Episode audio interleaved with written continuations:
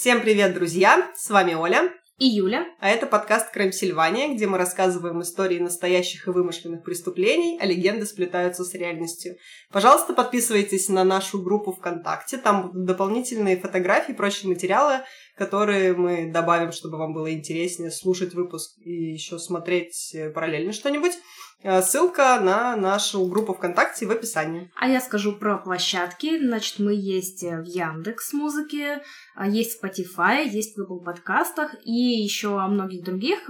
И ВКонтакте вы как раз можете найти, где мы есть, и слушать, где вам удобно. Да, там все ссылочки тоже присутствуют.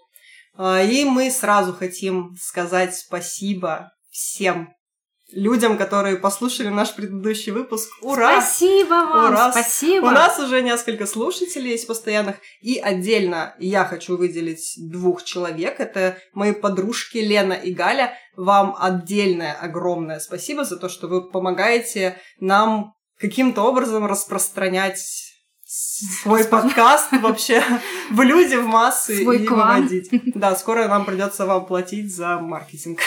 Неплохо. А, Скажите свои расценки.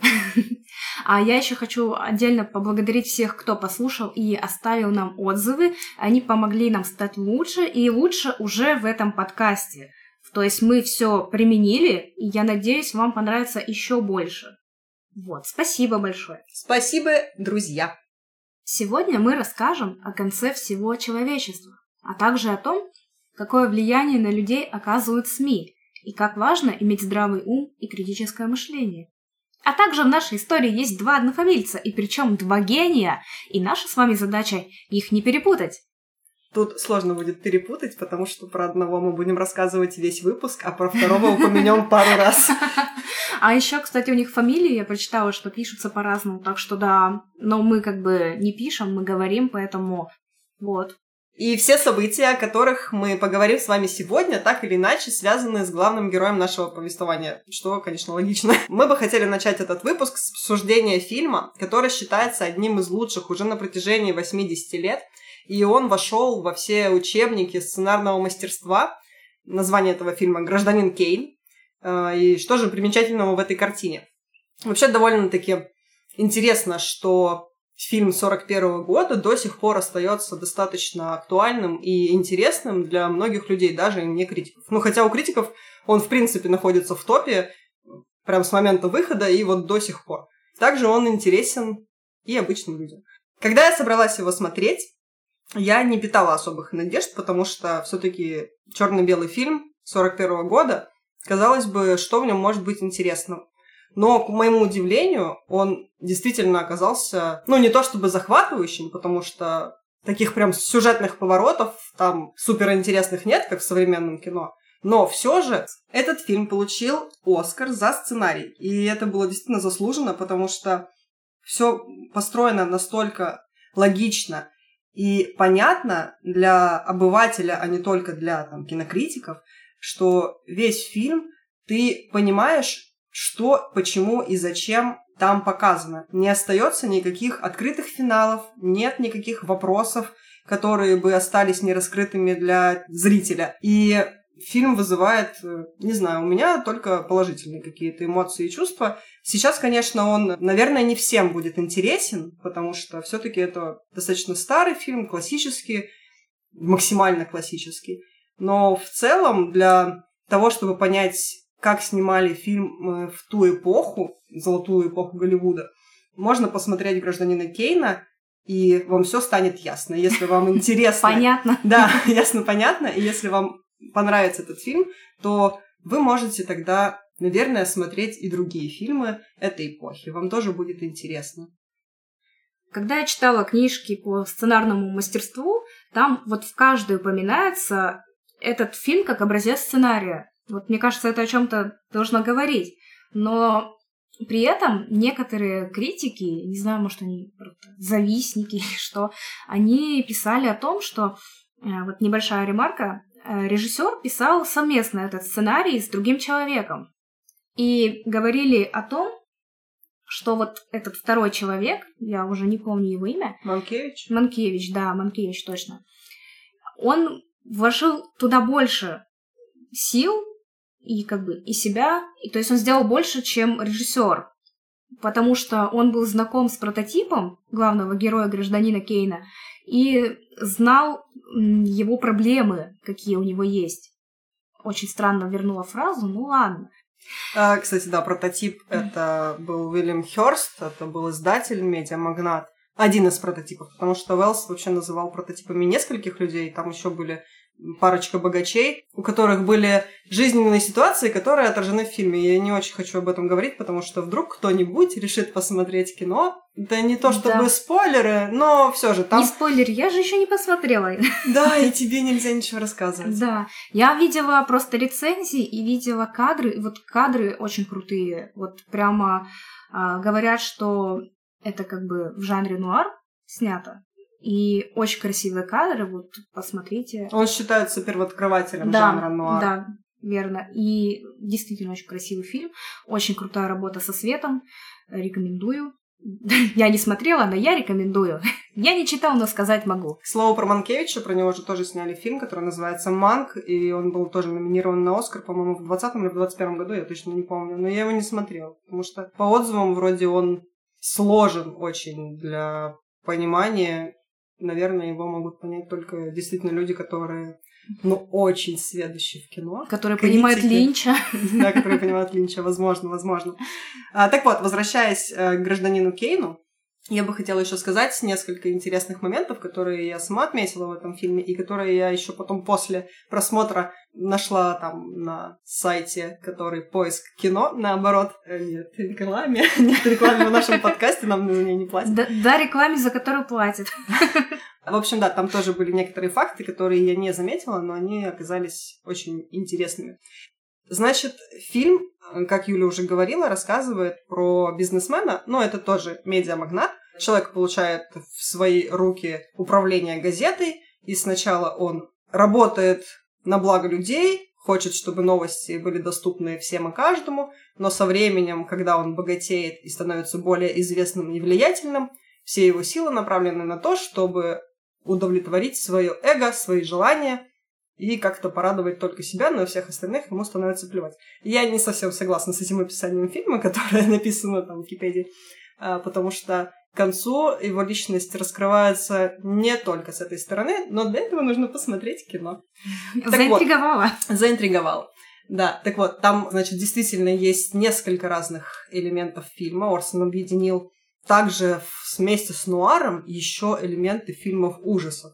При том, что их да. явно видно и в самом начале, и в конце. Это прям вот первые минуты фильма, последние минуты фильма, и даже где-то в середине кино, ближе уже к его завершению, тоже есть какие-то элементы, которые явно относятся к фильмам ужасов. Ну, понятно, тех годов, а не современности, но все же это абсолютно точно видно. О, круто. Надо посмотреть. Еще мне понравился момент, что явно сильные персонажи, главный герой и его друг, они снимаются зачастую камерой э, снизу. То есть камера показывает их сильными и властными. Они могут влиять на других людей. Mm-hmm. А более слабых персонажей, например, Сьюзан Александр, кто посмотрит, узнает, кто это, кто смотрел и так знает, ее чаще всего камера снимает сверху. То есть камера надвигается на нее, и Сьюзан показана очень слабой героиней, которая не может противостоять тем, кто пытается ей управлять.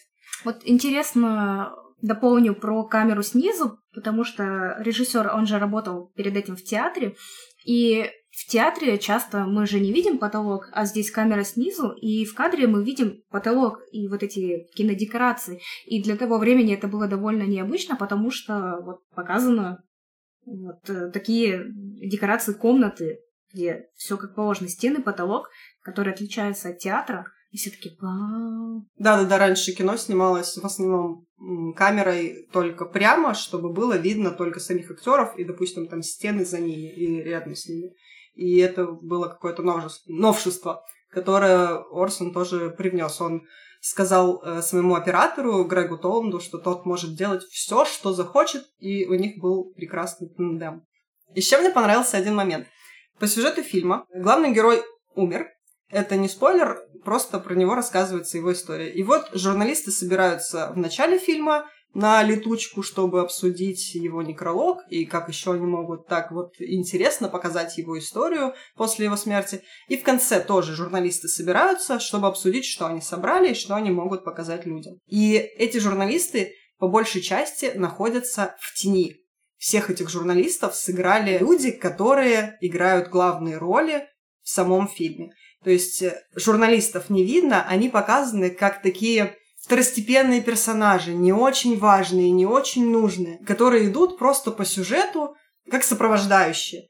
И поэтому непонятно, кто это, но на самом деле все они главные герои, и Орсон Уэллс пытался этим фильмом показать, насколько журналисты вообще важны для мира, чтобы распространять все эти новости, распространять э, какие-то события, показывать их людям. И после этого фильма действительно журналистика, она вышла на какой-то, ну, чуть высшую ступень, чем занимала до этого.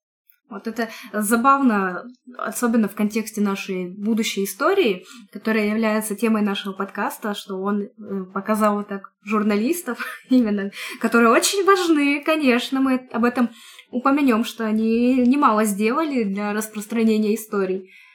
В общем, мы рассказали про фильм, а снял его Орсон Уэллс, режиссер. И на тот момент ему было 25 лет. 25, и он уже получил Оскар. При этом он исполнил не только роль режиссера в этом фильме, но и главную роль он сыграл самого гражданина Кейна. И даже он сыграл его и в старости, насколько я знаю. Да, так и есть. Вот. Ему помог в этом, конечно, грим и актерское мастерство потому что он ну, не только классный режиссер, но классный актер и чтец и жнец, и на дуде и грец. А, действительно, мы потом узнаем, что так и было. ну, не знаю насчет дуды, но на скрипке он играл. И сейчас вот есть такой момент, когда ты заходишь в экстремистскую соцсеть, начинаешь там ее листать и смотреть на этих людей, которые в 16 лет, там в 20 уже миллионеры, а ты такой сидишь как бы в протертых штанах и очень грустишь. Ну, в общем, вот. И в то время, мне кажется, было то же самое вот с этим. То есть 25 лет, и он уже столького добился. Хотя в то время, может быть, 25 лет считалось как сейчас 40, потому что жили все не так много. Орсон Уэллс дожил до 70 лет, по-моему. Он даже здесь крут. И вот мы рассказали вам немножко про гражданина Кейна. Надеюсь, кто-нибудь посмотрит этот фильм, потому что он действительно очень хорош для своего времени и даже для современности. И немножко поговорили еще про Орсона Уэллса, который его снял. А сейчас мы бы хотели поподробнее рассказать вам о жизни Орсона Уэллса и про один другой момент, который сделал его знаменитостью еще до гражданина Кейна. Еще до гражданина Кейна, и который привел его к тому, чтобы он смог сделать гражданина Кейна. Начинаем. Дамы и господа, мы прерываем программу танцевальной музыки, чтобы прочитать вам специальный бюллетень межконтинентальных радионовостей. Без 28 по центральному времени профессор Фаррелл из обсерватории Ману Дженникс в Чикаго, штат Иллинойс, сообщил о том, что на планете Марс замечено несколько вспышек раскаленного газа, происходящих через равномерные промежутки времени. Спектрограмма показывает, что этот газ – водород, и что он с огромной скоростью движется к Земле. А теперь мы вновь вернемся к оркестру Рамона Ракелло, играющего для вас в зале «Меридиан» отеля «Парк Плаза» в Нью-Йорке.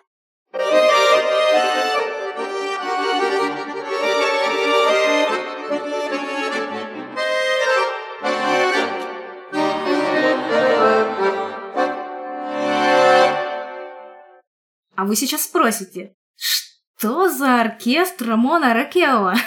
А мы ответим, что это всего лишь радиопередача, которая повергла в ужас миллионы людей вечер Хэллоуина 1938 года. Но перед тем, как мы вам расскажем о нем, нужно затронуть биографию режиссера, чтобы понять, как ему удалось напугать Америку. Джордж Уорсон Уэллс родился 6 мая 1915 года в городе Кеноша, штат Висконсин. Он был вторым ребенком в семье, и его отец Ричард сколотил состояние на изобретении популярной карбидной велосипедной лампы. Это такая лампа, в которой источником света служит ацетиленовое пламя.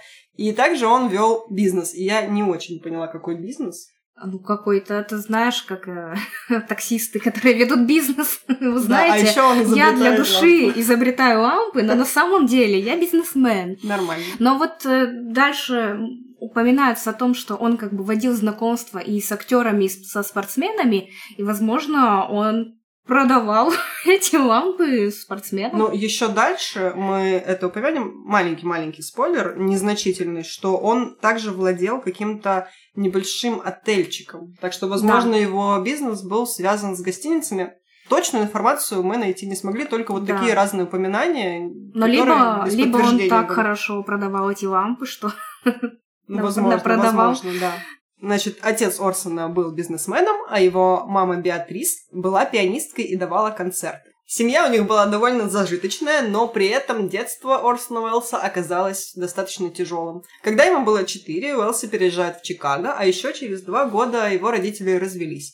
Отец его начал пить, и почти перестал работать. А мама уже не давала концерта, она играла во время лекции директора Чикагского института искусств, чтобы прокормить себя и маленького Орсона. Как мы ранее упоминали, у Ричарда и Беатрис было двое детей, и старший сын Уэлсов, Ричард младший, был не очень умен и считался разочарованием семьи. Поэтому его можно было не кормить. Боже мой, ужас. Нет, нет, все было не так, все было не так. Его кормили, но в другом месте. Его исключили из семинарии Тода для мальчиков. Это очень престижная школа в Вудстоке. И позже он провел около 10 лет в психиатрической больнице, прежде чем смог начать нормальную жизнь. Я еще читала о том, что за счет вот этого разрыва семейного, что этот старший брат э, Уэлса был в психиатрической больнице. Понятное дело, что они не общались эти 10 лет.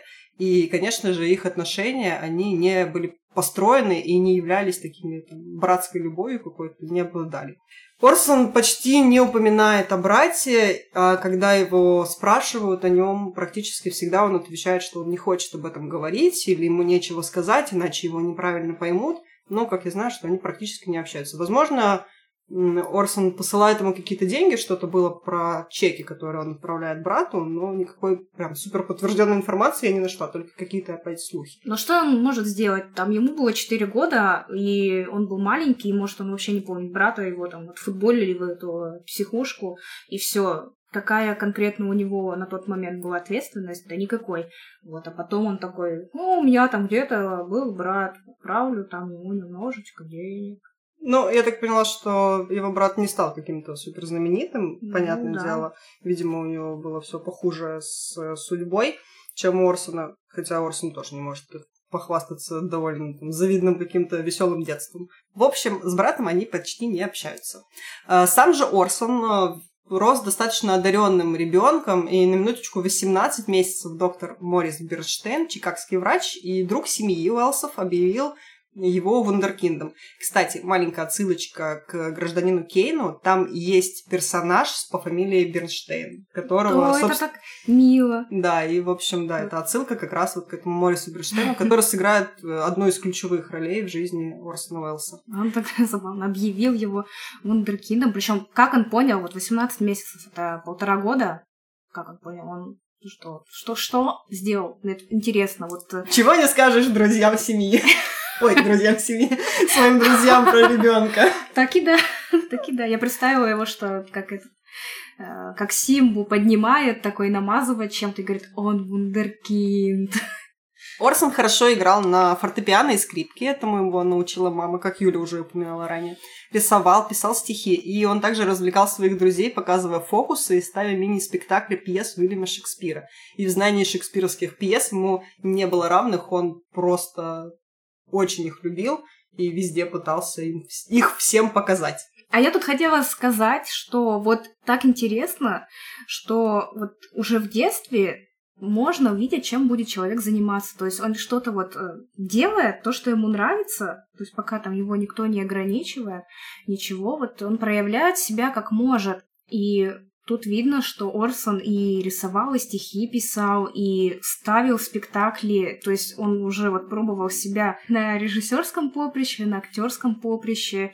И это очень прикольно. Я не знаю, у кого есть дети, возможно, вы тоже замечаете за ними какие-то такие Творческие штуки. позывы. Да, да не обязательно творческие, может, у них будет способность, там, я не знаю, К аналитике. к аналитике, и они такие, хм, две лопатки плюс две лопатки. Математический гений будущий растет. Да. Продолжим. Продолжим. Когда Орсону исполнилось 9, его мама умирает от гепатита. Она умерла буквально сразу после его дня рождения. И мальчик переезжает к отцу. А мы помним, что отец у нас э, алкоголик, вот это вот все, то есть тоже не очень там веселое событие. После смерти матери Уэлл забросил музыку. Ну, Его маленького так это травмировало, что Ну да, ведь это мама учила его играть Мама, на да, различных учила. инструментах, и, скорее всего, это ассоциировалось у него каждый Мгм. раз с ней. да, это очень грустный момент. И он некоторое время посещал государственную школу. Это тоже, видимо, был грустный момент. Это всегда грустный момент. А потом его отец-алкоголик окончательно бросил бизнес, взял сына, и они отправились на Ямайку и Дальний Восток. Почему бы и нет? Вернувшись оттуда, они поселились в отеле Гранд де Тур в штате Иллинойс. Это был небольшой загородный отель, о котором мы как раз упоминали. Он принадлежал псу Орсона Уэллса и был построен как небольшая гостиница для рабочих. То есть это не был там супер отель, пять звезд, вот это все. Это была маленькая гостиница, где просто можно было жить. Но через некоторое время отель сгорел. Вскоре после 13-го дня рождения Орсона, на минуточку, у него какие-то роковые прям дни рождения, то отель сгорит, то мать умрет, то еще что-нибудь. Очень, наверное, не любил этот праздник. И после того, как отель сгорел, Орсон с отцом снова отправились в путь. Такой была жизнь Орсона Уэллса до 1926 года. В сентябре он поступил в семинарию Тода для мальчиков, которую как раз-таки не смог закончить его старший брат. В школе Уэллс попал под влияние Роджера Хилла, учителя, который позже стал директором семинарии. Мне кажется, он такая, может, фигура отца как-то замещалась, потому что он был не алкоголик, не возил его на Дальний Восток. Ну да, да, человек очень тоже сильно повлиял на его жизнь, как, собственно, и Морис Берштейн. Да, вот э, этот Хилл предоставил Орсону свободу в обучении, и она оказалась бесценной для его творческого опыта. Он сосредоточился только на тех предметах, которые его интересовали. Это так круто. То есть тебе Но не- мне- это же стандартная практика сейчас э, в различных зарубежных университетах, когда ты выбираешь, например, свои какие-то определенные предметы и сдаешь по ним экзамены. Да, это классно, у меня такого не было. увы. И Орсон вот в это время, у него было время поставить различные театральные постановки и эксперименты, что он так любил. И, мне кажется, это вот способствовало все-таки развитию его талантов. Ну да, становлению его, собственно, как режиссера. Да, Он и так был гением, а тут вот еще ему свободу предоставили, он такой вообще в шоколаде. Идеально. Идеально. В 1930 году в возрасте 58 лет о сердечной и почечной недостаточности умирает отец Орсона. И самому Орсону на тот момент было 15 лет. По завещанию Ричарда после его смерти сын был вправе выбрать себе опекуна самостоятельно. И сначала он попросил своего учителя Хила быть его опекуном, ну, собственно, вот этого учителя, который дал ему много свободы.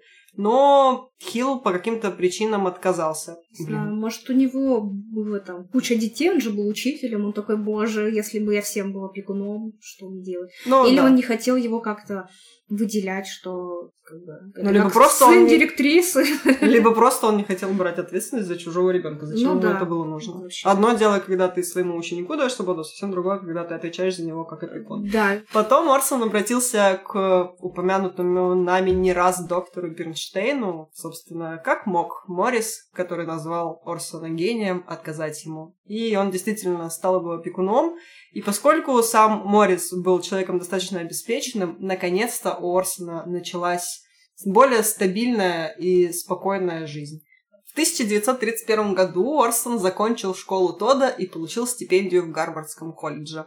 И его наставник Роджер Хилл, он уговаривал Уэллса продолжить учебу, но тот решил поступить иначе. Орсон взял небольшую сумму денег, которая досталась ему по наследству от родителей, все-таки папа, видимо, не все пропил, и отправился в путешествие по Европе. И там, гуляя по Дублину, он набрел на местный театр куда он пытался устроиться на работу, рассказывая всем, что он звезда Бродвея. Мне так нравится эта история. Слушайте, ну это какая-то отсылка просто к Демаре. Реально, просто выдавать себя за звезду Бродвея. И ему, возможно, поверили, возможно, нет. Но на прослушивании Орсон покорил всех, его сразу же взяли. И в этом же году он дебютировал на сцене театра Гейт, так он и назывался, театр Гейт, в постановке «Еврей Зюс». Иисус. Да, прекрасно. В следующий раз, когда вы будете гулять по городу, набредите на какой-нибудь театр, попробуйте свои силы, ну, вдруг, вдруг вам тоже поверит, вдруг у вас талант. Тут сейчас вообще такое впечатление, как будто он такая Мэри Сью, пошел такой, нашел театр, пошел, увидел, победил, и все, я актер. Но если он действительно такой, как Берштейн утверждает, он гений, вполне возможно. Почему бы и нет? Возможно, в 1931 там вообще же, мне кажется, конкуренции не было. А тут мальчик пришел, талантливый, и говорит, я хочу у вас работать. Но Орсон ведь действительно оказался впоследствии как мы все можем сейчас уже там спустя столько лет наблюдать гениальным человеком. Он столько всего создал и столько разных э, ролей сыграл и столько всего поставил, что нельзя отрицать действительно его гениальность и его какую-то очень его очень большой вклад вообще в развитие творчества кино и театра. Вообще забавно, что я тут приведу цитату уже, которую после, после говорил всем, когда он уже стал знаменитым, он подходил вот к некоторым посетителям театра, когда он там ставил постановки какие-то, и он говорил «Добрый вечер, я Орсон Уэллс, режиссер, продюсер, актер, импресарио, писатель, художник, маг, звезда сцены, большого экрана и радио, и весьма неплохой певец. Почему меня так много, а вас так мало?» Да он чертов Александр Невский. Если Блин, я думала, ты скажешь Александр Македонский. Причем тут Македонский, Невский? Ну, потому что Македонский был тоже гением. Ты что не знаешь про Александра Невского, а как курица? Ну, я больше знаю про Македонского. Блин, я себя чувствую не очень умной теперь. Прости. Дамы и господа, вот последний бюллетень межконтинентальных радионовостей. Торонто, Канада. Профессор Морзе из Макмилланского университета передает, что им наблюдались в общей сложности три вспышки на планете Марс между 7 часами 45 минутами вечера и 9 часами 20 минутами вечера по восточно-стандартному времени. Это соответствует прежней информации, полученной из американских обсерваторий. А теперь специальное сообщение из Трентона, штат Нью-Джерси, неподалеку от нас. Сообщается, что в 8 часов 50 минут вечера огромный, охваченный пламенем предмет, как полагают метеорит, упал на ферме по соседству с Гроверс-Милл, штат Нью-Джерси, в 22 милях от Трентона. Вспышка в небе была видна в радиусе сотни миль, а шум от падения слышали далеко на севере, возле Элизабет. Мы отправили на место происшествия передвижную радиоустановку, и наш комментатор, мистер Филлипс, начнет свой репортаж, как только доберется туда из Принстона. А пока мы перенесем вас в отель «Мартине» в Бруклине, где Бобби Миллет и его оркестр предлагают программу танцевальной музыки.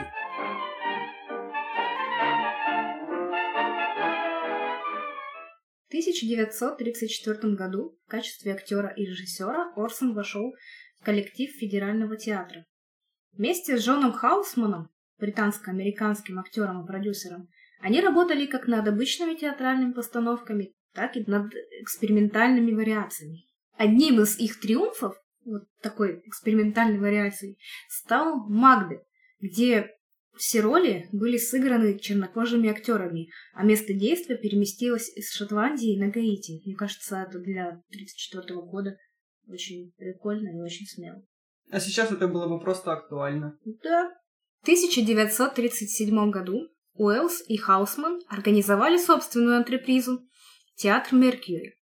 И здесь Орсон добился международного признания за постановку под названием «Цезарь». Это был невероятный по тем временам новаторский эксперимент над шекспировским Юлием Цезарем. Представьте, одетые в современные костюмы, актеры играли на сцене без декораций. И там было очень интересное освещение. Мы приложим в группе ВКонтакте фотографии. И помимо адаптации текста, пьесы. Уэллс руководил постановкой и исполнил также роль Брута. Мне, вот я фотографии посмотрела, и мне очень понравилось. Мне кажется, это было очень интересно и прикольно, новаторски. Это был первый такой нуарчик на сцене. Да. Как будто бы. Они там все так одеты в костюмы, в шляпы. Ну, действительно, очень по-современному, ну, на тот момент. И мне еще эта пьеса, поставленная таким образом, напомнила фильм Ларса фон Триера «Догвиль», где тоже, получается, в фильме используется Декора- очень мало декораций таких театральных, и нет То есть он вообще как будто бы снят на театральной сцене. да-да-да, там просто размечены комнаты, размечены определенные здания, нет совсем комнат, все это только разметка. Да, на И полу ак- разметка. Да-да-да, актеры, получается, играют как будто бы не в кино, а в театре, но это фильм. Очень интересно, и Догвиль тоже советую к просмотру, потому что он замечательный. Он идет очень долго, но время проходит незаметно. Да, я вот по совету Оли его уже посмотрела, и мне очень понравилось, это очень необычно, очень круто. И история, она хоть и немножко такая мрачная, и мне кажется, там тоже есть вот этот элемент нуара, Да-да-да. и она крутая. Поехали дальше. В 1938 году, после театральных успехов труппы «Меркури», радио CBS пригласила Орсона Уэллса для создания летнего шоу на 13 недель. Сериал начался 11 июля 1938 года, и в него входило 22 выпуска. Журнал «Нью-Йоркер» писал Его программы требовали всевозможных неслыханных эффектов, и он не мог удовлетвориться ничем, кроме совершенства. Первым эпизодом был «Дракула», адаптация романа Брэма Стокера, которую мы с Юлей крайне рекомендуем к просмотру с... Как зовут этого актера, я всегда забываю. Гэри Олдман. Гарри Олдманом и к прочтению тоже. Орсон поставил перед командой звуковых эффектов особую задачу. Им нужно было найти идеальный звук кола, пронзающего сердце вампира. Сначала они предоставили на одобрение Уэлса совойскую капусту и заточенную метлу. Уэллс на это говорил. «Слишком много листвы. Просверли дырку в капусте и налей воды. Нам нужна кровь». Когда этот звуковой эксперимент также не удовлетворил Уэллса, он немного подумал и попросил арбуз. Видимо, этот вариант его, наконец, порадовал. Уэллс вышел из кабины управления, схватил молоток и расколол арбуз. Даже публика в студии вздрогнула от этого звука. В ту ночь в сети, транслируем от побережья до побережья, он подарил миллионам слушателей кошмары о том, что это, несомненно, был звук кола, пронзающего сердце мертвого тела. Наверное, это было достаточно жутко слышать. и приятно. Особенно в то э, время, когда только начиналось вот это озвучивание, и когда ты не видишь картинку, а додумываешь ее, то есть это же по радио все транслируется, и ты такой представляешь себе более ярко, как кол пронзает сердце или как метла пронзает арбуз. Я бы еще хотела отметить, э, насколько важен звук в кино, потому что ты иногда не задумываешься об этом, смотришь как бы и, и смотришь, и как, как данность э, воспринимаешь. И звук в кино — это не только саундтреки, это не только Ханс Циммер, который написал к Дюне Всё. музыку, он написал все, и это было круто. Но это еще и разные звукооформители, а, разные звукооператоры, звукорежиссеры. Их э, очень много, и все они очень важны. То есть даже вот так- такие мелкие звуки на фоне, что герой идет, там, идет по траве, там трава шуршит, сзади там какой-то шум улицы. Это же все звукооформитель записывает. И если это все убрать из фильмов, то они очень много потеряют. То есть звуковое оформление важно так же, как и визуальное оформление. Поэтому я очень рекомендую, если, если вам интересно, то посмотрите документалку на кинопоиске про звук. Называется «Звук в кино», по-моему, как-то так. И она очень интересная и рассказывает подробнее про вот эту работу. А теперь, пожалуй, вернемся к нашей истории. Дамы и господа, у микрофона вновь Карл Филлипс. Я нахожусь на ферме Уилмута, Гровенсмилл, Нью-Джерси. Мы с профессором Пирсоном проделали 11 миль пути из Принстона за 10 минут. Ну, я... я не знаю, с чего начать, чтобы описать вам странный пейзаж, открывающийся взору. Нечто из современных «Тысячи и одной ночи». Я только что добрался сюда. У меня еще не было возможности осмотреться. Мне кажется, вот оно. Да, да, я думаю, что это та самая штука, прямо передо мной, наполовину погруженная в большую яму. Должно быть, она ударилась со страшной силой. Земля покрыта щепками, дерево, в которое она ударила, падая. То, что мне видно, не очень-то похоже на метеорит, по крайней мере, на те метеориты, которые мне довелось видеть. Скорее, это напоминает огромный цилиндр. В диаметре он имеет... Э, а как считает профессор Пирс? Около 30 ярдов. Около 30 ярдов. И вот мы подошли непосредственно к основным событиям. 1938 год. Хэллоуин. Труппа актеров под руководством Орсона Уэллса ставит в эфире радиоспектакль «Война миров». «Война миров» — это адаптация одноименного романа Герберта Уэллса. И вот он наш однофамилец. Кто не знает, Герберт Уэллс — это английский писатель-фантаст. Он написал, например, «Человека-невидимку», по которому сняты неплохие ужастики. Даже недавно вот выходил, я смотрела. И это снял Леону. Он автор, соавтор «Пилы». М, прекрасно. Мгм. И «Апгрейда». О, это еще лучше. Апгрейд, отличный Да. фильм, посмотрите. Рекомендацион. Так вот. Также Уэллс написал «Остров доктора Моро». Это интересное произведение про доктора, который скрещивал животных. Это такой тоже как хоррор. И в «Ведьмаке 3» есть отсылка к этому доктору, к этому произведению. Очень прикольное. Люблю Ведьмака. Так же, как Коля любит Кейна Спейси. Минуточку. Сколько фильмов я знаю с Кевином Спейси и сколько фильмов ты знаешь с Ведьмаком? Сравнил? А зато я два раза прошла игру. Так, ладно, вернемся к нашему повествованию снова. Так вот, Уэллс, который писатель, он британец. Поэтому Уэллс, который американец, решил придать еще пущей достоверности спектаклю и заменил название городов в романе на реальные американские городки, например, Гроверс. Да, потому что не так ты веришь, да, не так ты веришь в историю, когда ты, там ты в Америке, и это действие в каком-то Лондоне происходит, а тут прямо у тебя, прямо вот здесь.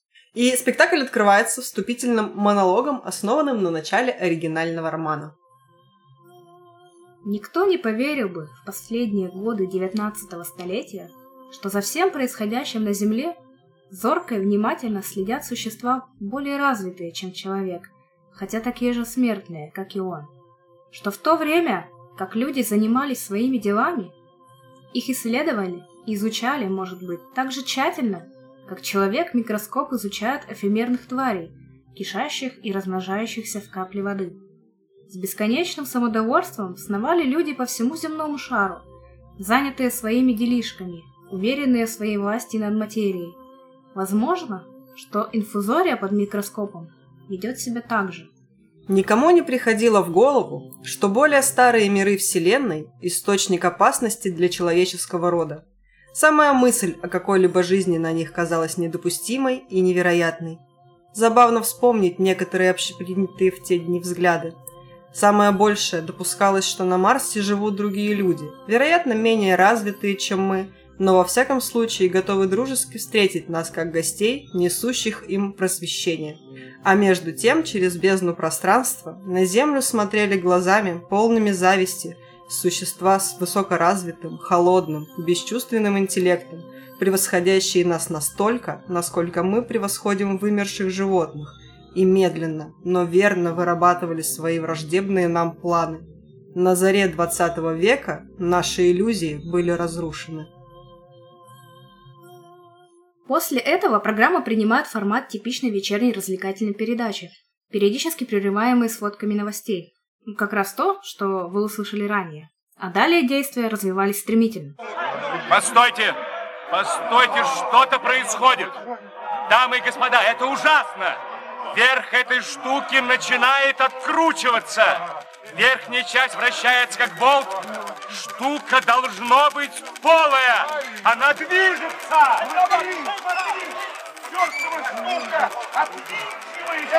Да, назад, назад, говорю! Может, в ней люди пытаются спастись. Она же распилена до красна! Они в головешки превратятся! Эй, там, назад! Оттащите этих идиотов! Сорвалась! А, крышка снята! Смотрите туда, туда, назад! Вам страшно?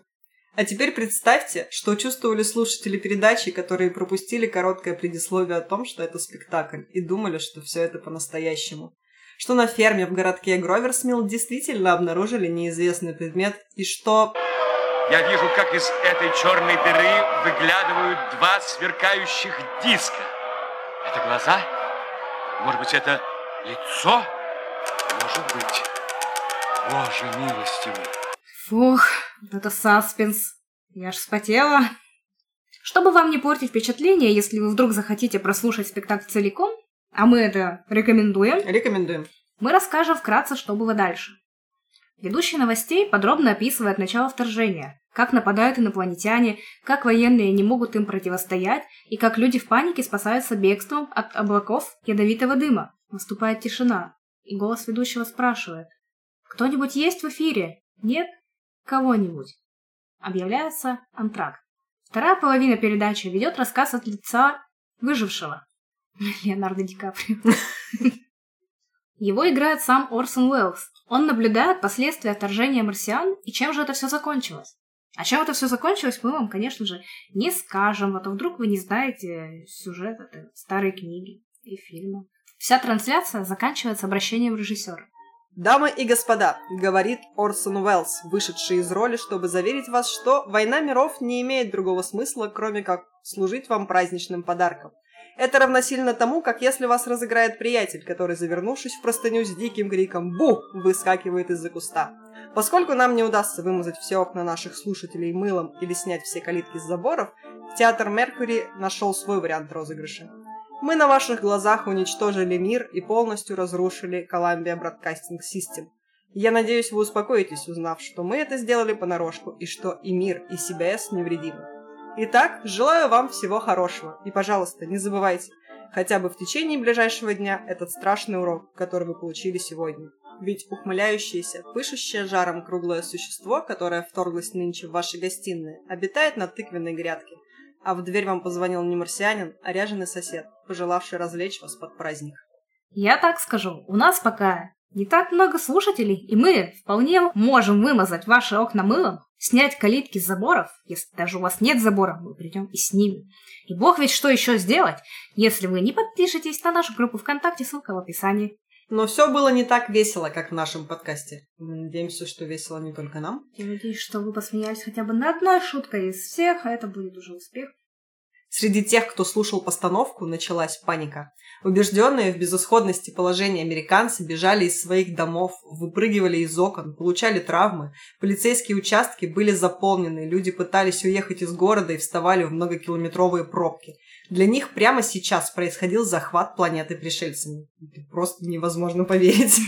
Но некоторые в полном отчаянии намеревались убить членов своей семьи, чтобы уберечь их от злобных тварей. Возможно, все это кажется вам невероятным. Такие что, какие инопланетяне, какие пришельцы, какие убийства людей, господи. Но вы представьте, 1938 год. Единственный источник информации у людей – это газетные репортажи, радио, э, одна бабка сказала. И вам не знакомы фильмы ужасов, псевдодокументалки, всякие телешоу типа «Битвы экстрасенсов». Если ты включил радио, и ты уже не можешь перемотать назад, услышать предупреждение, что вообще-то это спектакль, это не по-настоящему, а там же еще новостные вставки, а новостям принято верить. А дальнейшая паника просто не позволяла дослушать до следующего предупреждения. Нужно срочно действовать. Вот будто ты выпил кофе, у тебя вот-вот лопнут шпингалеты, нет времени думать, надо бежать. Бежать, спасаться, безопасное место. Власти не могли успокоить разбушевавшихся граждан. Телефонные линии были парализованы. Тысячи людей сообщали полиции о якобы увиденных кораблях марсиан. Кто-то не мог отойти от шока, кто-то оплакивал погибших. Актер, который играл в радиопостановке, вспоминал, что сидел в прихожей после окончания своих слов и ждал завершения спектакля. Вдруг в помещении радиостудии вошли несколько полицейских, затем еще несколько. Вскоре в комнате было полно копов, и началась борьба между полицией, актерами и руководителями CBS, которые пытались не допустить, чтобы полиция остановила спектакль. Следующие часы стали кошмаром. Все, кого полиция обнаружила в офисе, были изолированы в небольшой комнате на другом этаже. Здесь мы сидели без связи с внешним миром. Остальные сотрудники сети усердно собирали и уничтожали всю документацию и записи трансляции. На следующий день все газеты пестрили сообщениями. Слишком реалистичная радиопостановка вызвала волну истерии в городах США. Люди узнали, что их так жестоко обманули. Они обрушили весь свой гнев на Уэллса, театр Меркури и CBS. Это был поистине грандиозный скандал. Конечно, CBS пришлось приносить извинения, но это мало помогло. Радио было скомпрометировано. Репутация Уэллса тоже пошатнулась. Властям потребовалось 6 недель на то, чтобы полностью убедить население в том, что нападение не происходило. Но так ли все было на самом деле? Вы поверили в эту историю? Вы поверили нам? Сейчас вы услышите правдивую версию этих событий. Начнем с маленькой исторической справки. Мы так любим исторические справки, вы бы знали. Я люблю. Значит, с 1887 года по 1920 технология передачи звука не была развита. В то время радиосвязь была радиотелеграфией, то есть на одной стороне оператор нажимал на переключатель, заставлявший радиопередачи генерировать серию импульсов радиоволн. Осмыслите, я не буду повторять. Которые преобразовывались в текст через их расшифровку с помощью азбуки Морзе. Ты выучила азбуку Морзе? Мне папа что-то показывал, я не запомнила. Три длинных, два коротких. Или как-то так. Или два длинных. Как-то сос передал. Мне кажется, тебя не спасут. Мне тоже так кажется. Черт, придется орать. Три длинных, два коротких, три длинных. Вот. Между 1900 и 1920 годами была разработана первая технология по передаче звука через радио – амплитудная модуляция. И с 1920 года началось АМ-вещание. 31 августа 1920 года на Детройской радиостанции состоялся эфир первой новостной программы, посвященной итогам местных выборов. К 1930 году аж в 40% домов был радиоприемник. Но у нас вот тоже есть радиоприемник. Тьфу, розетка для радио. Мы платим за нее 100 рублей в месяц. Ты почему а приемника нет. Мы въехали в квартиру и отключили ее. Не знаю. Мы не в безопасности больше. Блин. А как? А вот отключишь, как ты будешь получать информацию, если интернет отключат? Ну, ты мне прокричишь, сос. Десятилетие между 30 и 40 годами называют «золотым веком радио». В этот период по радио передавались симфонические концерты, драматические оперные спектакли из театров. NBC даже создала свой симфонический оркестр под управлением Артура Тосканини, итальяно-американским дирижером. Я надеюсь, что я никого не оскорбила своим итальянским акцентом. В общем, завершили ликбез, узнали, что такое амплитудная модуляция, правда? Теперь к делу. Начало Золотого века повлекло за собой противостояние радио и бумажных СМИ. Началась так называемая необъявленная война между американской прессой и радио за обладание сферой распространения информации. Помните, как мы говорили о том, что все газеты подхватили новость о панике, вызванной радиопостановкой? Да, волнения, безусловно, были. Но они были настолько незначительны, что нельзя сказать о массовой панике. Кукухой поехали от силы пары человек, возможно, даже не из-за этой передачи. Но, несмотря на неоднократные утверждения об обратном в программах различных служб вещания, трансляция Уэлса почти никого не обманула. Ура! Но тогда с чего началась история запаниковавших слушать? Во всем виноваты американские газеты. Во всем всегда виноваты американские газеты. Во время Великой депрессии, кто слышал предыдущий выпуск, мы там тоже затронули этот исторический период. Радио выкачивало доходы от рекламы из печати, и это нанесло серьезный ущерб газетной индустрии. Поэтому газетчики и воспользовались возможностью, предоставленной программой Уэлса, чтобы дискредитировать радио как источник новостей. Печатная индустрия раздула панику, чтобы доказать рекламодателям и регулирующим органам, что руководство радио безответственно и ему нельзя доверять. В редакционной статье под названием «Террор по радио» Нью-Йорк Таймс даже упрекнула сотрудников радио в том, что они одобряют переплетение леденящей кровь выдумки с новостями, предлагаемыми точно так же, как и настоящие новости. Ну что ж, для газетчиков принцип в борьбе все средства хороши всегда был одним из главных, как мы знаем. Да, а Уэллс потом такой, ой, журналисты так помогают, так помогают распространять всякое. Что до Орсона Уэллса и его театра, то спустя время их постановку «Войны миров» оценили по заслугам, в хорошем смысле. Когда паника улеглась, и это все стало казаться забавным, а вы знаете, что над чем-то трагическим можно шутить через 10 лет в Саус-парке, объясняется этот феномен. Так вот, люди осознали всю гениальность его затеи, и спектакль в какой-то мере стал культовым. Скандальная известность по-зумерскому хайп принесла театру Меркьюри спонсоров. Он существовал еще долгое время. А сам Орсон Уэллс полностью отдался работе в кино. И, как мы знаем, преуспел и там. Орсон Уэллс закончил свою работу в театре в 1940 году. И он ушел в кино как раз работать над фильмом «Гражданин Кейн», про который мы говорили в самом начале. И к 1941 году он его выпустил. Вот мы и рассказали вам эту нашумевшую когда-то историю. А какая версия событий Хэллоуина 1938 года вам ближе? А в последнюю вы поверили? Я поверила. Я во все поверила. Мы же э, так и рассказали, что я во все поверила. Но на самом деле, мне кажется, что более вероятная, конечно, та, про которую говорят, что никакой паники не было, ну, может быть, один-два человека. Но хотелось бы мне верить в то, что паника была, потому что это, блин, ну, максимально интересный эффект. И если бы такое произошло, это было бы просто бомба. Но на самом деле, когда я ну, вот, начала только готовиться, смотреть информацию вообще по этой истории, то там как раз было вот Первое, там, что ты находишь, это паника, вызвана спектаклем, там люди выскакивали из окон, убивали всех подряд. Ну, не всех подряд, а всю свою семью. Может, я не знаю, может, они давно хотели. Там же было... Повод. Сейчас, секунду. А, там же было даже, по-моему, снято интервью какой-то бабульки, которая, типа, застала то время, и она рассказывала про то, что «Ой, я видела, как мой сосед прыгнул из окна в это время». Бабка-врушка. Ну, такая.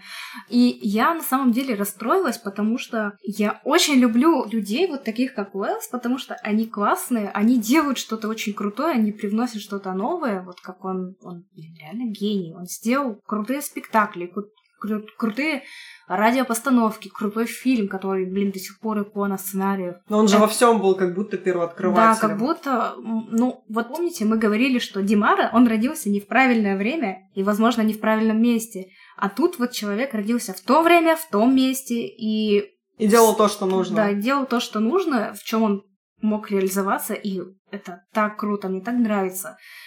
Творческие люди. Но не творческие тоже нравятся, ну, кто же? Каждый человек в какой-то мере творческий. Каждый делает что-то классное и важное. Если вам что-то нравится, делайте это, пожалуйста. Возможно, вы Орсон Уэллс. Возможно, тоже стоит набрести на какой-нибудь театр, показать все, что вы можете.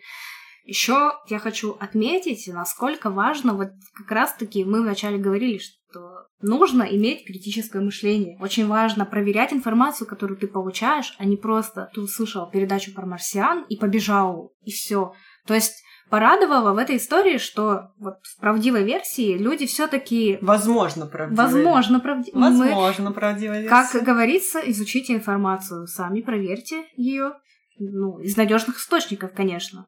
Не из желтых газет. Навык проверять информацию очень пригодится, а не слепо верить чему-то. Пользуемся независимыми источниками, имеем свое мнение.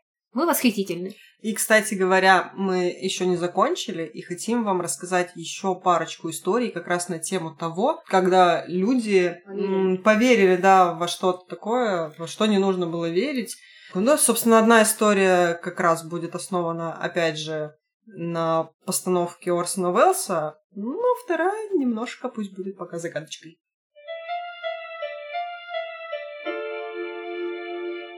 Я вам расскажу историю, которая произошла в Эквадоре.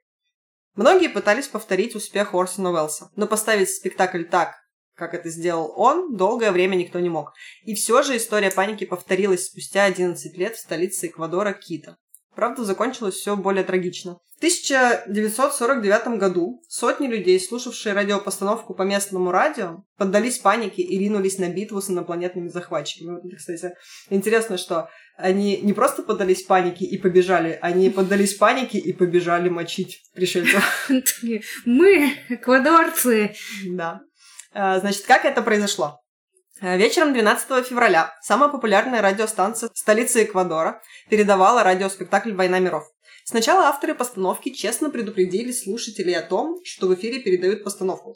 Но, видимо, далеко не все услышали это вступление. Ну, собственно, как и в нашем mm-hmm. варианте американской постановки. Чтобы спектакль был более правдоподобным, авторы инсценировки Эдуардо Алькарес и режиссер Леонардо Паес перенесли действие романа непосредственно в условия Эквадора, попутешествовали эти марсиане. Сначала да. в Лондоне, потом в Америке, потом в Эквадоре. Так вот, для остроты ощущений Текст Велса был разбавлен якобы перекличкой эквадорских радиостанций, чтобы слушатели прочувствовали масштабы угрозы.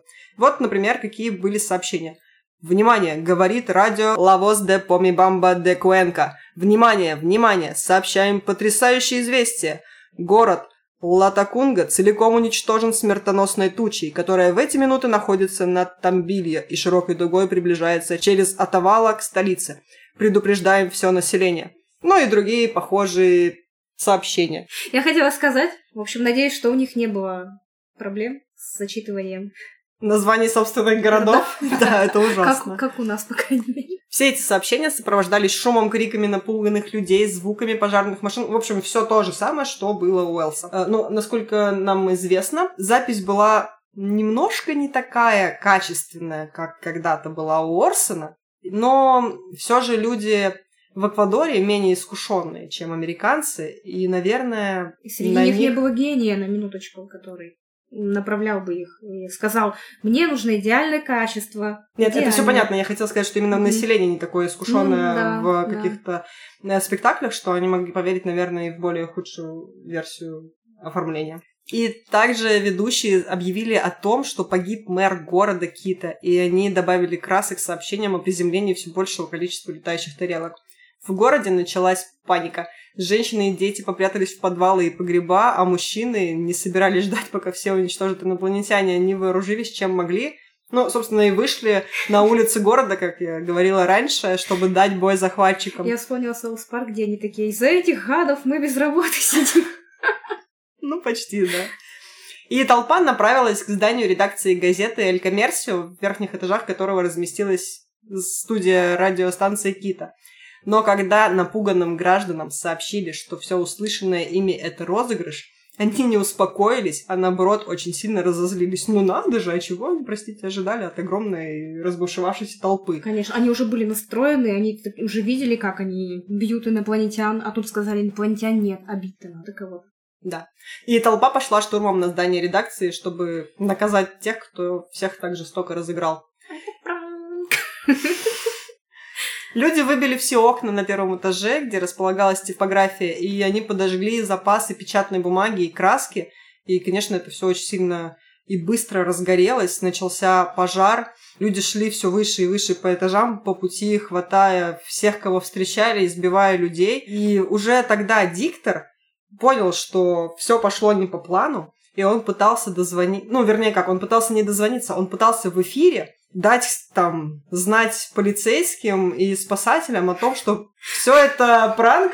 И два том, длинных, что... три коротких. Да, два длинных, три коротких. Он пытался позвать на помощь, но все, кто все еще слушал радио, они думали, что это все еще происходит захват пришельцами, и понятно, что никто не побежал никого спасать. Пытались также позвонить по телефонам, но телефонистки вместе с другими женщинами уже спрятались в свои погреба. Поэтому телефонные станции... Да, сориентировались, и поэтому телефонные станции не работали. Всего в здании было около сотни человек. Кому-то повезло сбежать, кто-то смог э, выбраться на крышу и даже пытался прыгать оттуда. И затем была вызвана армия со слезоточивым газом и танками, чтобы разогнать толпу и позволить пожарным выполнить свою работу. К концу вечера на улице лежали трупы, раненых отправили в госпиталь. По некоторым данным, всего погибло 6 человек, а здание редакции ну, было сожжено полностью и разрушено. На следующий день газеты в передовых статьях возмущались по поводу низких инстинктов сограждан. Мне вот это очень понравилось. Власти также обвиняли людей в глупости, неоправданной жестокости и подрыве общего так называемого имиджа страны. Дескать, в глазах других стран эквадорцы выглядят дикарями. Ну, конечно, они виноваты, они тот, который после войны устроил набег еще марсиан, когда люди и так в стрессах, вот в этих всех. Да-да-да, война только закончилась, и все были и так э, напуганы, истощены там морально, физически и прочее. А и тут вот это вот всё... нервничать. И они еще и виноваты остались, ну, конечно. В общем, 10 человек были задержаны в ночь беспорядков, а нескольким позже были предъявлены обвинения. Эдуардо Алькарас э, смог сбежать из Кита, но позже его арестовали в городе Амбата. А вот Паес смог сбежать прямо из горящего здания через старую оранжерею. Он потом взял грузовик и уехал в другой город, в Ибару. Это как раз вот где-то в пригороде Кита находится.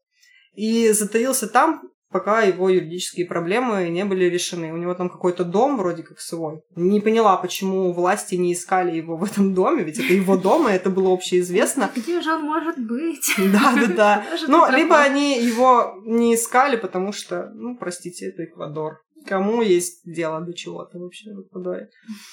Даже граждане Эквадору. виноваты. Причем тут он? Даже Да, граждане Конечно. глупые. Ну и шесть лет спустя он покинул страну и отправился в Венесуэлу.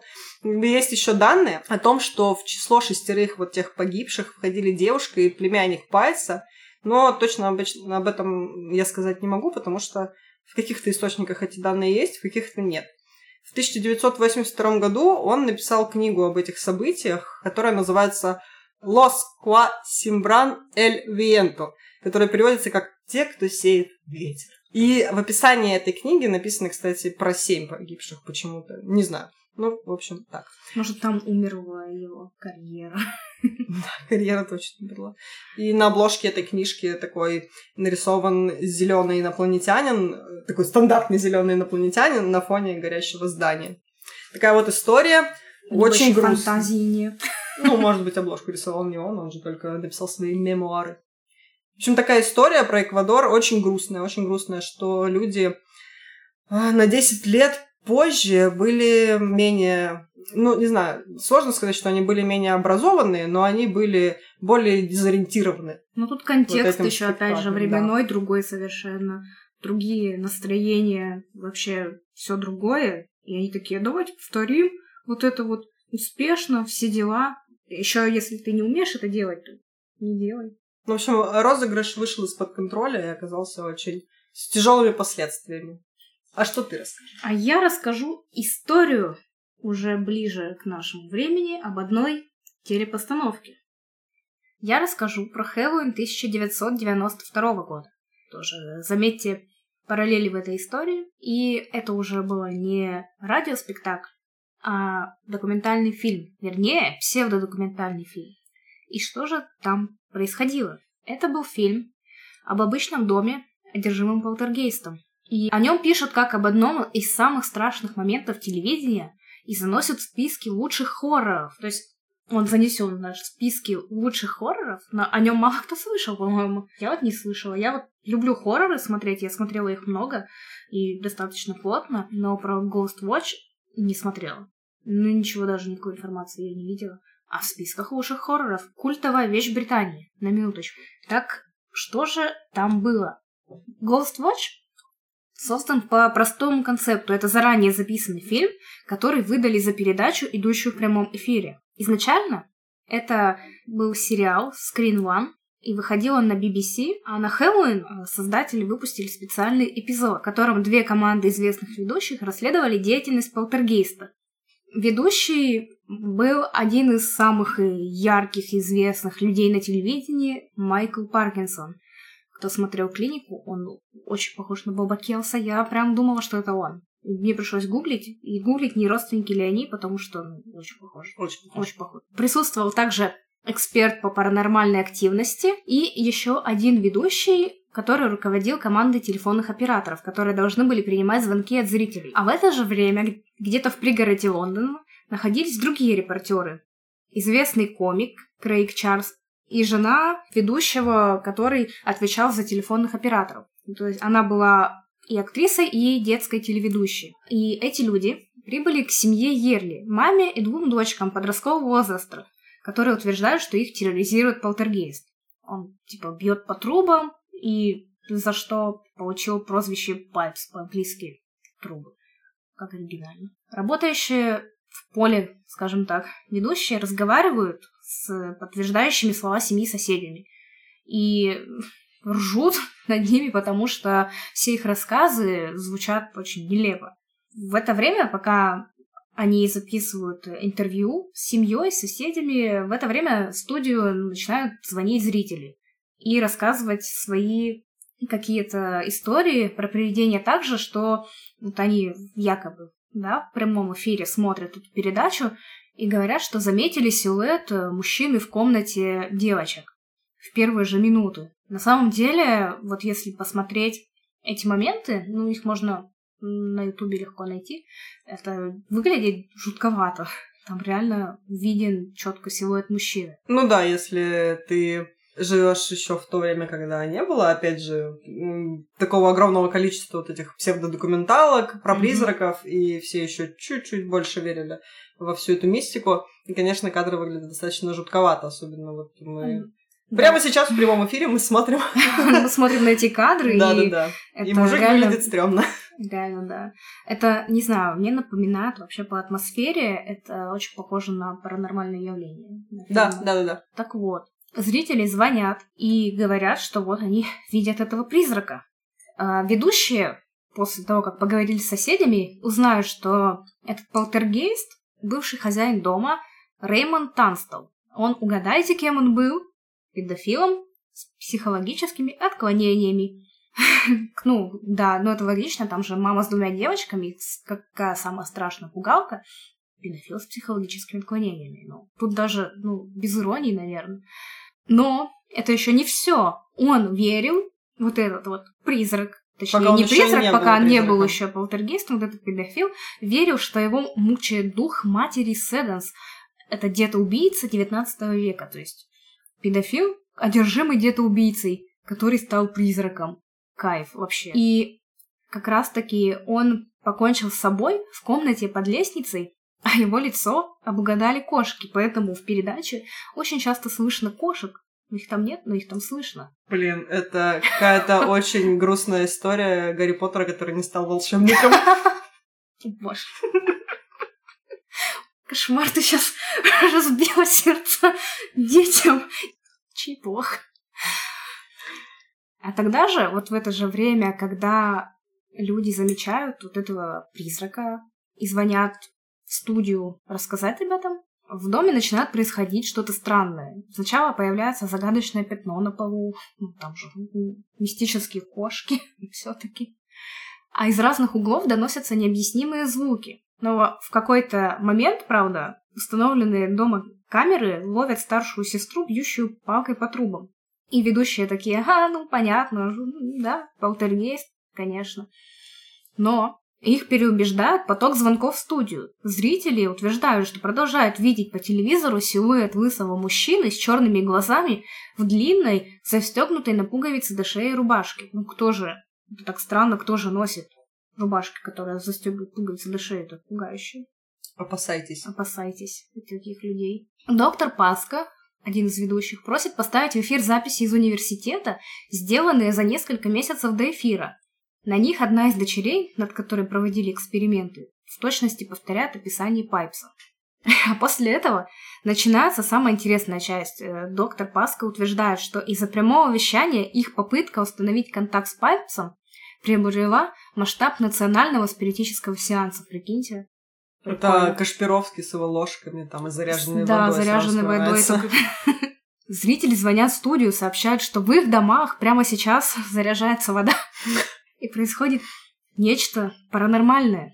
А в доме Ерли, вот этих э, главных действующих лиц, начинает барахлить аппаратура. Ведущая, которая, мы помним, жена человека, который был в студии, она пытается спасти одну из девочек и пропадает в комнате под лестницей, где как раз-таки умер этот призрак. И это отражено на видео.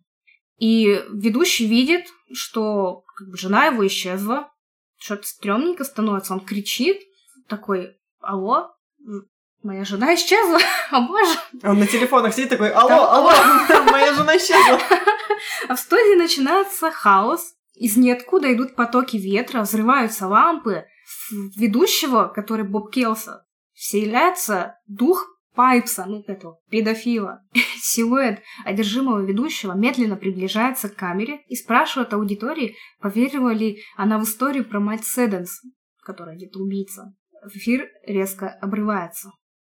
Мне кажется, там такая адская смесь просто всего.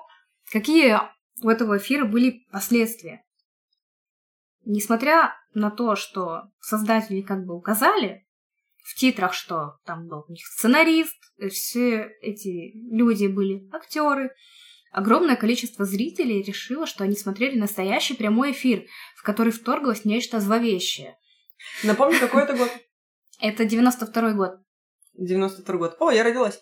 А, Да, это тоже было жуткое событие. Нет, я к тому, что в 41 году люди поверили радиопостановке, потому что радио стало э, широко вещаться, было много передач, и в радио верили. В 92 году, я думаю, люди, ну, также верили телевизору. Да. Да, это уже э, телевидение было, ну, относительно давно, но все равно телевизор был таким источником, которому доверяли, и как же телевизор может обмануть? Как Поэтому- это так? Ну, не может же быть такого, правда? мы Да, это знаем поэтому все. много людей, я думаю, поверили из-за того, что, во-первых, телевидение, оно имело какое-то такое влияние на людей, в плане того, что вот они поставляют тоже какие-то новости, истории и прочее. Ну и Это было BBC, это был, это было же, BBC, да. было известный BBC. ведущий. Вот, ну, вот, э, например, вы смотрите передачу «В мире животных», и там Николай Дроздов начинает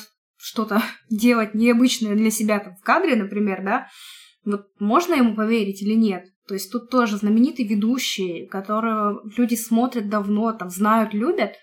Тут начинается вот такое, вот ты просто не ждешь таких вещей, и ты можешь, мне кажется, купиться на это. То есть иногда вещи, они такие абсурдные, что ты такой, а, так и есть.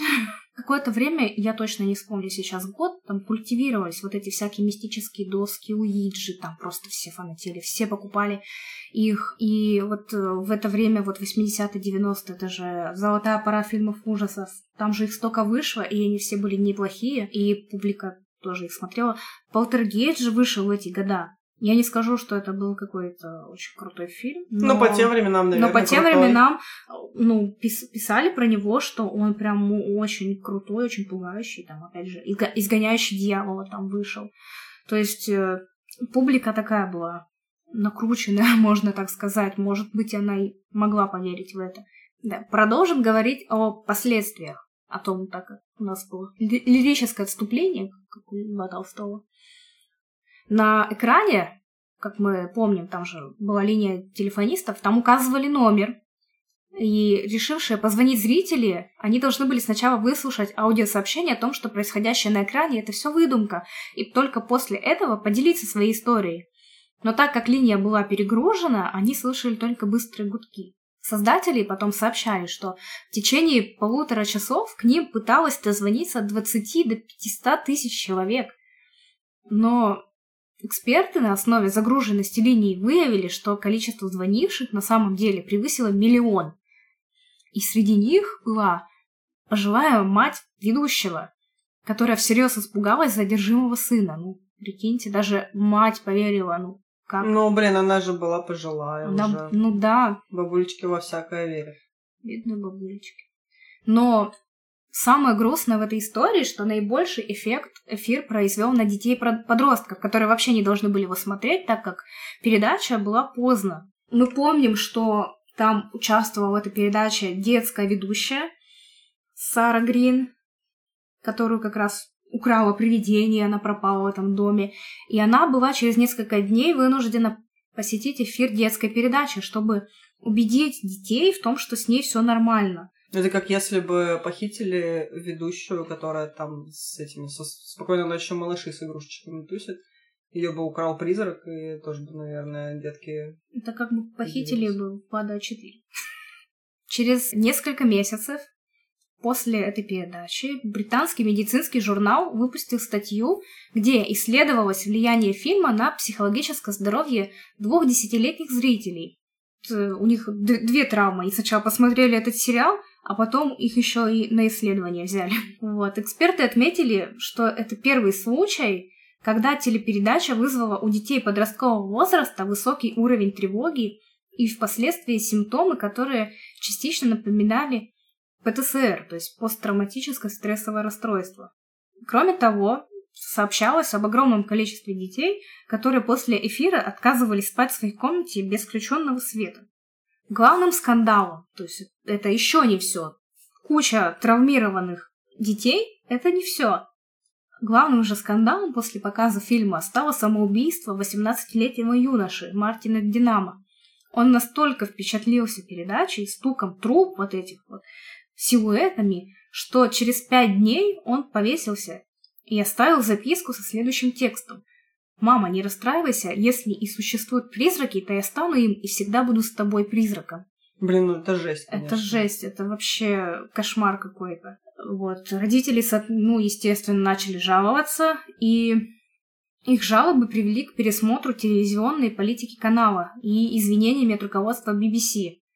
Ваш ребенок умер, примите наши извинения. Это мне напоминает серию... Извините, пожалуйста. Да, это мне напоминает серию Саус Парка, когда, помнишь, там была какая-то катастрофа, и просто мужик в кадре все время такой говорит, извините, мы не хотели. И, естественно, ничего не меняется, они как вот э, делали, так и продолжали делать всякую фигню, но просто извинялись на камеру. И как раз вот на все эти случаи у детей повлияло участие детской телеведущей. Ну, как можно было догадаться, ее пригласить, но я не знаю. Ну зачем? Надо сказать, что пострадали не только дети и подростки, но и взрослая аудитория фильма. Во-первых, э, грань между реальностью и вымыслом она была размыта и оставила в дураках родителей, которые не только допустили детей до просмотра, но не могли их убедить в том, что происходящее на экране всего лишь постановка. А во-вторых, выход такой передачи попросту подорвал доверительное отношение граждан к BBC, как честному новостному каналу, и к любимым ведущим передачи, которые позволили себе обмануть аудиторию. Ну, это отвратительно, конечно. И вот вследствие этого навсегда изменилось отношение к телевидению как к дружелюбному и созданному для безопасного семейного просмотра медиуму.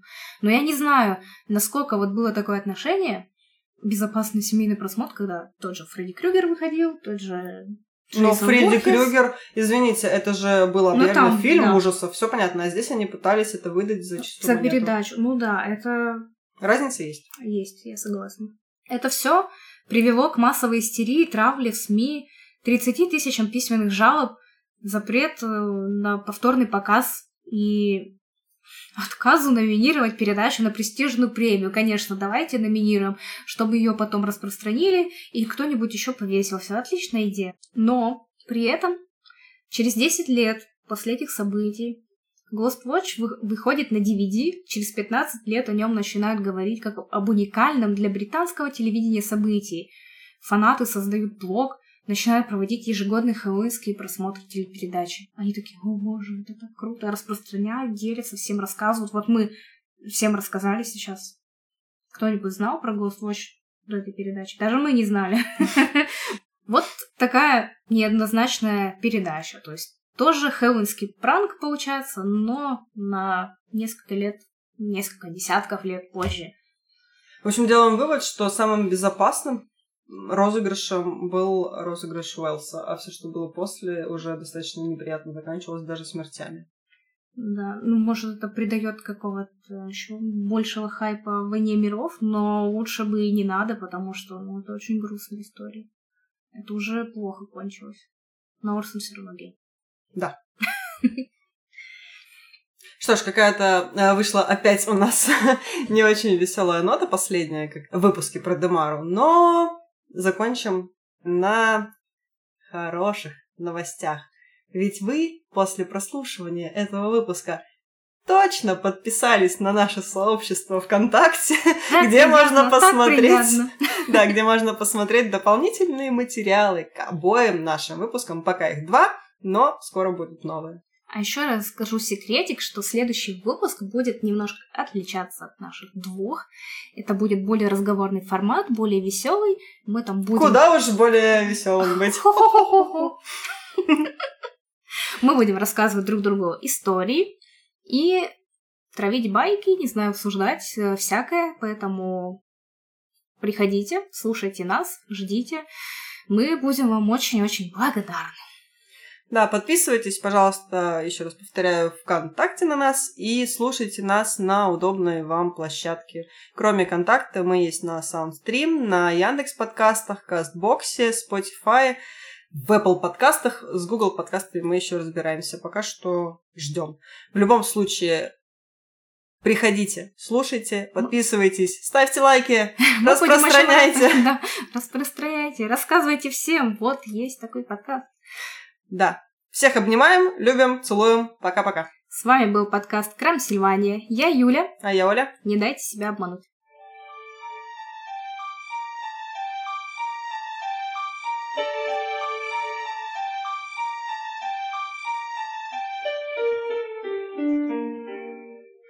И все. Нет. Нет. Нет, Если не вам... все. Актерами театра Меркури о котором мы опять же упомянем. Надо переписать, ты когда начала говорить, я сделала. А не делай я тебя подхвачу. И это был театр Меркури, который основал сам Орсон Уэллс вместе со своим другом. Ты сказала, что подхватишь! Короче, ладно, я не буду об этом говорить. А Морис Берштейн такой, боже, я всегда был хотеть. Хотел Были быть хотеть. папочкой, всегда хотеть. хотеть. папочкой гения. Я его присматривал еще с рождения, да. Видимо, этот арбуз его наконец удовлетворил. Ужас какой. Что-нибудь сделать? И люди такие, которые смотрели наш «Война миров Z» какой-нибудь с Брэдом Питтом или с Томом Крузом, такие, а мы знаем, о чем идет речь. Но Это ведь война, «Война миров» есть ведь и фильм. Ну да. Он с Томом Крузом, Ну а не с да, Брэдом. да. Нет, один Да. с Томом Крузом, а потом какой-то они сняли «Война миров Z» с Брэдом Питтом. Но ведь это про зомби, это вообще не, Да? не относится. А я думала, ну ладно, ну зомби, зомби. Упал и упал. Фильм и фильм. Да. Надо делать больше пауз. А то мне опять не хватает дыхания, как будто у меня тоже паника. И у меня марсиане прямо сейчас меня поколотят, если я не запишу этот отрывок. Поехали.